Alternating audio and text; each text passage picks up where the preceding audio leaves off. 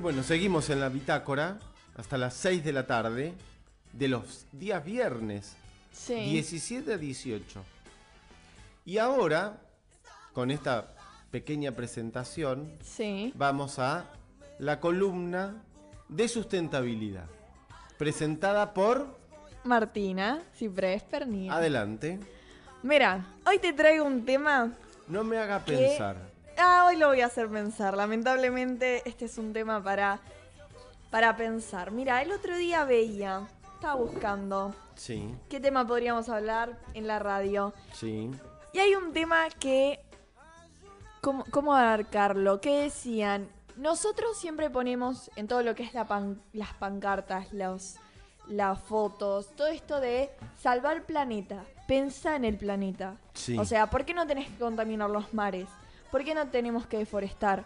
¿Por qué hay que reciclar? ¿Por qué hay que salvar al planeta? Un dato interesante sobre esto Sí. que vamos a poner como si el planeta fuera una eh, mujer mayor, ¿no?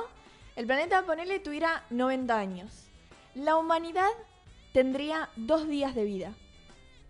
Es decir, que la Tierra es muy, muy longeva. Tiene 4 millones, 500 millones de años. Ahora, la humanidad es relativamente nueva en lo que sería en la vida de la Tierra. Entonces, el speech sería salvar a la Tierra, salvar al planeta o salvar a la especie humana.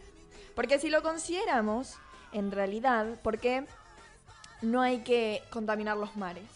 Porque los mares, los lagos, tienen agua dulce, que es lo que a nosotros nos utilizamos y somos básicamente agua. Entonces, la utilizamos ya sea para lavar los platos, es, es muy útil y si está contaminada no la podemos utilizar.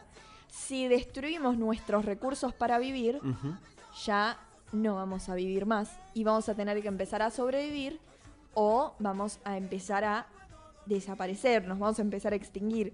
Entonces, el debate de hoy es ¿por qué estamos tan enfocados en, por ejemplo, Perdón, esto perdón. de la... Sí, Cuando vos decís estamos enfocados, ¿quién está enfocado? Yo creo que estamos están enfocados, por ejemplo, primero toda mi generación, que es muy consciente de que el día de mañana, ya en cinco años, ni más ni menos, hay muchos recursos y muchas cosas que ya no vamos a poder utilizar o ya no van a ser lo mismo que antes. Y que eso nos va a perjudicar a nosotros en un futuro. Entonces, por lo menos mi generación y muchas personas que hoy en día se están concientizando con el tema del planeta, em, están teniendo una vista más sustentable. Que pensemos que según ¿Y la qué es ser ONU, sustentable? mira, según la ONU, Sí, la sustentabilidad sí.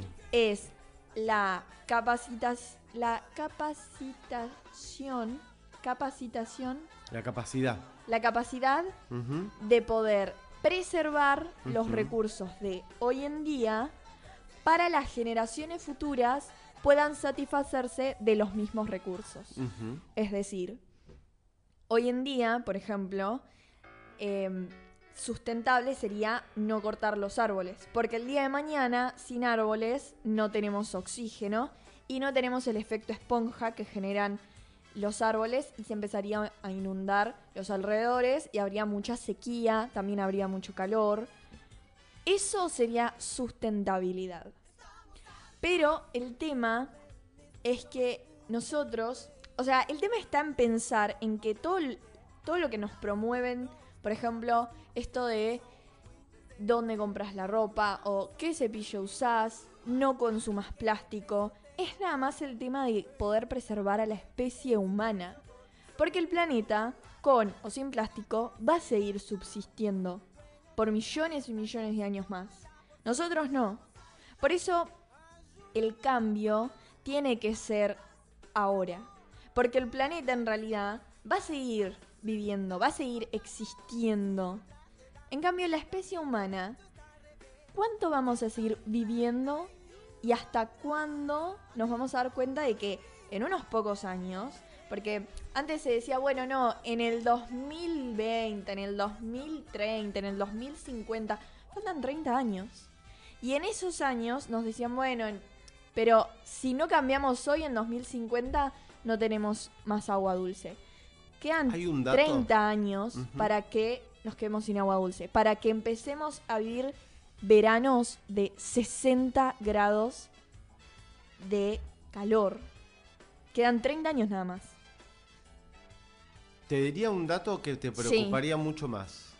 A ver, Se había pensado que para el 2050 sí, la Tierra, en 50 años, se calculaba que iba a tener en sus temperaturas mínimas sí, un aumento de un grado y medio.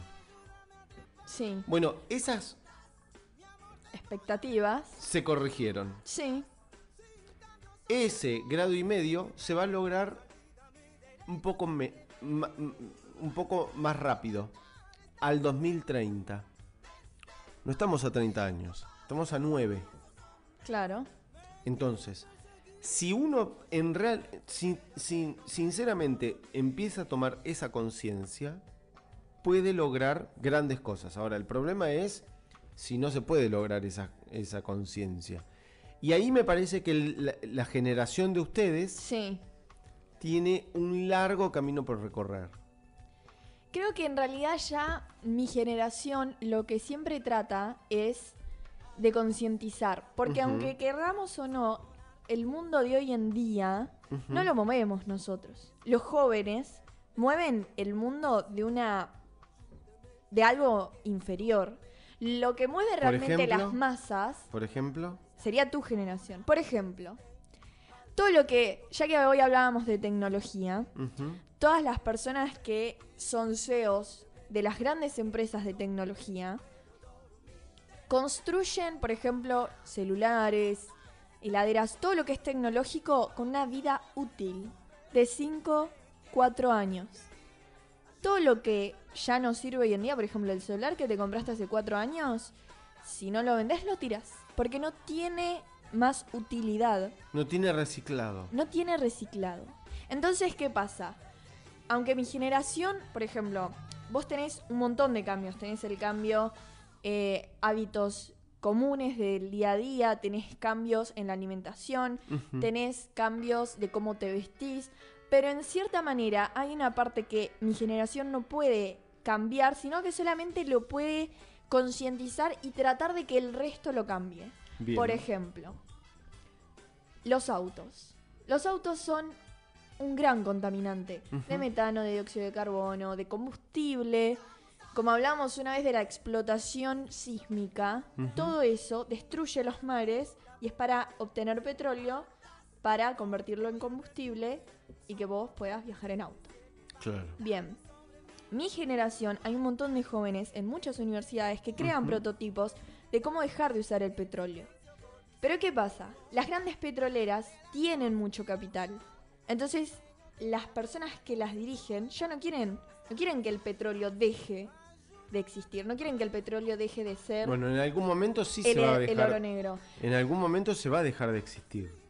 Pero ¿hasta qué punto vamos a llegar para que digan, sí, está bien, dejamos de usar petróleo? Porque estás diciendo que Bueno. a nueve años... Bueno, mirá todo lo que le está costando. Mirá todo lo que le estaba costando al mundo Sí, digitalizarse y tuvo que venir una pandemia para que de prepo, de, de prepo entres en la digitalización. igual se sigue usando Los- mucho papel. Bien. Pero esto te permitió, por ejemplo, reducir Sí, eh, viajes de negocios. ¿Por qué? Porque hoy lo podés hacer por Zoom. claro. Bueno, el mundo va a cambiar, pero a veces hace falta shock, como ha sido este tema de la pandemia. Déjame termi- mundo- terminar de Sí. cerrar la idea. El tema del petróleo y Sí, eh, la y los autos principalmente, el cambio del modelo de a- motor a combustión a motor eléctrico sí, técnicamente se puede hacer. Ahora, el costo que a vos te genera hacer ese paso, y te lo voy a dar con un ejemplo muy sencillo. Se dieron cuenta que el litio Sí. servía para, en los autos híbridos, permitía que la acumulación de energía te- tenía como una, un plus, como una forma muy superior. Sí. Bueno, se dieron cuenta que extraer el litio tiene más inversión que eh, explorar eh, el, petróleo, eh, hacer exploración y explotación petrolera. Entonces, cuando vos vas y haces los números, vos decís, tal persona o, eh, o tal empresa tiene poder económico. No solamente hoy necesariamente es eso, sino que además vos tenés la forma en que vos pasás de una tecnología a la otra, es decir, del motor de combustión al, al motor eléctrico, vos necesitas otra tecnología. Pero mira, como vos dijiste. Y las, tec- la- la- las automotrices están eh, desarrollando eso, pero tampoco es sencillo. Y no quiero siempre ser el abogado del diablo. No, ya lo sé, pero vos decís, vamos a tener que cambiar, pero no es vamos a tener como un futuro, tenemos que cambiar ahora, bueno, en este momento. bueno. Y la diferencia, por ejemplo, hablando de autos, la diferencia esta de no se hace o no se produce tanto lo que es auto híbrido o auto eléctrico porque lleva más inversión. Bueno, ahí está el gran dilema. Bueno, ¿Qué es lo que te importa más? Sale más que caro. pierdas más capital, que es básicamente una invención del humano, o que pierdas un montón de recursos naturales que no lo podemos crear el humano. Porque el humano podemos tener ciertos medios para que, por ejemplo, el día de mañana podamos controlar el calor. Pero estaría bueno que en vez de tener que empezar a pensar cómo vamos a vivir 40 grados de calor todos los veranos, empezáramos a cambiar para que esos 40 grados no llegaran. Claro. Bueno, en ese sentido hay que trabajar Es- es para ese- no llegar a, ese sesen- a esos 60 grados. Hay que, hay, que, hay que pensarlo. No sé si hay que pensarlo, sino que hay que accionarlo, porque las ideas están. Bueno, hay que accionarlo. hay que accionarlo. Así Bueno. que, todo, todo un tema, ¿viste? Te traje todo un debate para esto de no es solo por el planeta, sino también por la existencia de, de los humanos, de nosotros.